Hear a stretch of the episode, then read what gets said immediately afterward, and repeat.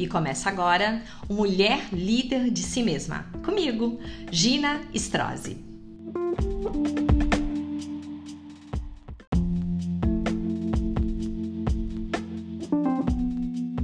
Hoje eu vou responder a pergunta de uma ouvinte. Ela diz assim: Gina, eu desisti de brigar e de brigar. Ultimamente eu fico muda. Eu me mantenho sempre calada no meu relacionamento, porque geralmente quando eu digo alguma coisa eu sou louca. Mas eu vou te dizer que eu me sinto muito mal ficando calada. Às vezes eu passo mal mesmo, de verdade. Qual o preço real de tudo isso? é uma ouvinte que mora na Bahia e tem 49 anos. E eu quero falar sobre isso, sobre nós ficarmos mudas. Qual o custo do nosso silêncio numa relação? Qual o custo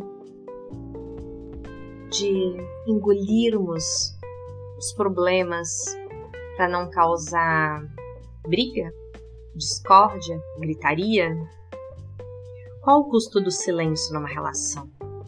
Eu acredito que o custo do silêncio é a separação. Sim.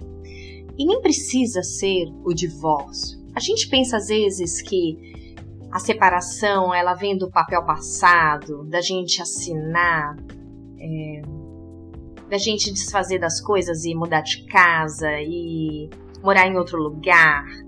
Mas a verdadeira separação ela inicia exatamente nos nossos silêncios. É bem verdade que há casais que já se separaram há anos, porque há anos de silêncio entre eles. Ou até um mudo e o outro que falava tudo.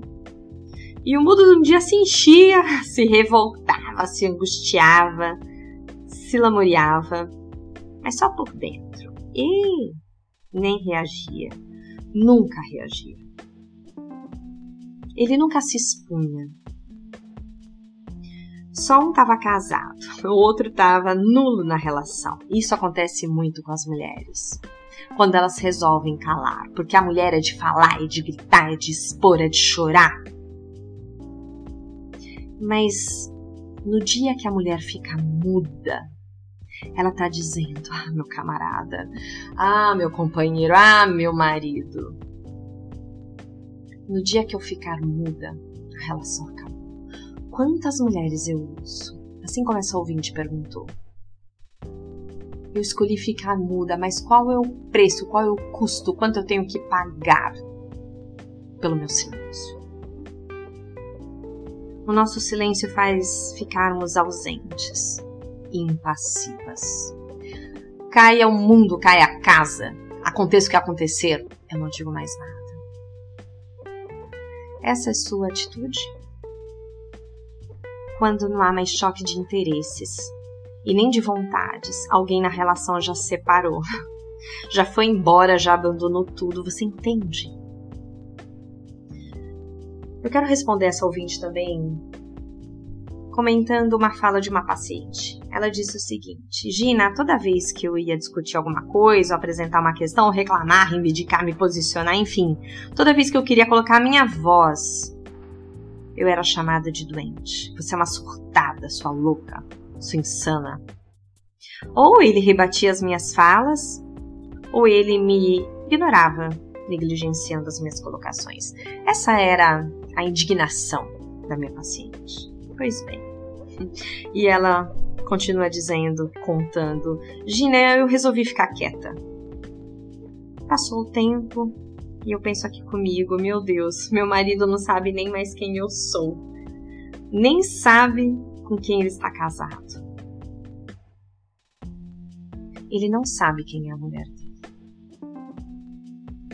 Será que isso acontece só com essa ouvinte que me perguntou lá da Bahia ou essa paciente que me relata no consultório?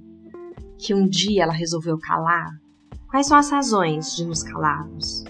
Vocês percebem quantas perdas, quantas coisas, quantas coisas são largadas pelo meio do caminho, pelo nosso silêncio? Quantos casais estão juntos e em silêncio, um com o outro? Isso acontece também entre irmãos. Um se anula, entre amigos, só uma fala. A relação acabou. Não tem mais reciprocidade. Faliu. Findou. A troca não existe mais. A comunhão não existe mais. A congregação de ideias, de corpos, de vontades não existe mais, porque um resolveu calar.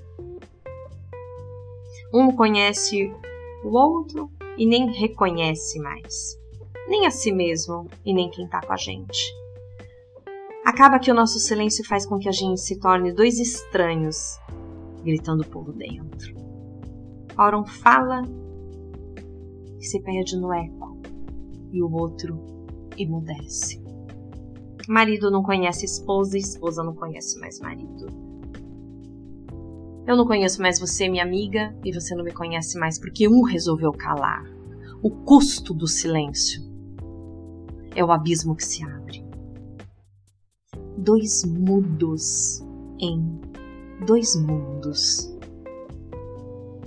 Que vida resta nessa desconexão?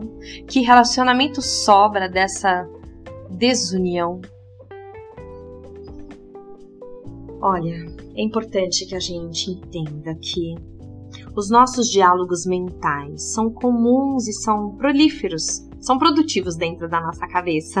E principalmente de quem é muito calada, de quem é muito quieta. Nossa, aí o mundo ganha uma energia, uma dimensão incrível aqui dentro da gente.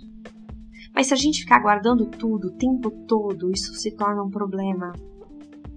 Porque o mudo, ele perde expansão com o mundo, mas ele ganha muita, muita voz dentro dele. Mas se a gente guardar todas essas vozes, isso começa a se transformar em gigantes, em gigantes de dores, em gigantes de amarguras, de agonia, de asfixia. Eu já atendi uma paciente que ela viu algo que ela detestou ver. E na hora dela falar, dela gritar o que tinha acontecido, ela foi obrigada a ficar muda. E isso causou patologia para o corpo. Ela criou um câncer de laringe. Quantos tumores, quantas descompensações nesse trato aqui, ó. Tô segurando a minha garganta. Segura tua garganta. Quanto foi que esse trato da voz, da corda vocal, da respiração foi poluído, intoxicado pelo teu próprio silêncio, pela tua incapacidade de falar? Quando falta a voz, sobra gente falando e desfalando aqui dentro de nós. Quanto menos eu escutar minha própria voz, mais alto gritará o meu interior. Eu vou repetir. Quanto menos eu escutar minha própria voz, aqui fora, hein? Não é lá dentro, não. Mais alto vai gritar o meu interior.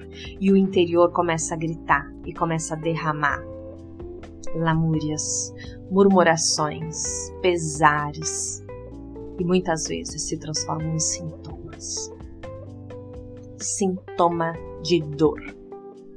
Quando você só tem vida aqui dentro da tua cabeça, você desaprende a ter vida aqui fora. E a minha palavra para você hoje, mulher, que tá muda, que tá silenciada, é que você comece a falar. Comece a escrever, essa é a sua dica de hoje. Comece a escrever mesmo que você tenha que apagar e jogar fora, escreva, tire de você. Para concluir, eu tenho uma também paciente que uma vez me disse, Gina, toda vez que eu saía, meu marido olhava para outras mulheres e eu queria gritar e matar ele. E num belo dia, nós estávamos num jantar e eu percebi que ele passou o telefone dele, assim, o celular, para a mão da minha amiga, que queria ver algumas fotos. E ele passou e ele fez um carinho embaixo da mão dela. Eu quase caí da cadeira, ela dizia. Eu não acreditava que ele tinha feito aquilo. E eu fui pro banheiro do restaurante, tava um som alto e eu gritava lá dentro. Porque eu sabia que se eu fizesse isso ali fora, causaria indignação e eu seria chamada de louca. Quantas vezes isso já aconteceu na sua vida, guardadas as proporções e as situações? Mas essa paciente teve um escape, ela foi e gritou. E ela conseguiu retornar e voltar. E eu digo a você, quantas vezes você vai ter que gritar para ninguém ouvir? Gritar para todos ouvirem e te chamarem de louca? Existem algumas soluções para isso. Conversar, conversar consigo mesma. Começar a verbalizar, às vezes não de forma direta, mas de forma indireta. Contar histórias e falar para as pessoas. Sim, mostrar para o par que você sabe. Falar, expor. Tudo isso é necessário como ferramenta de autocura. A voz e a fala como autocura.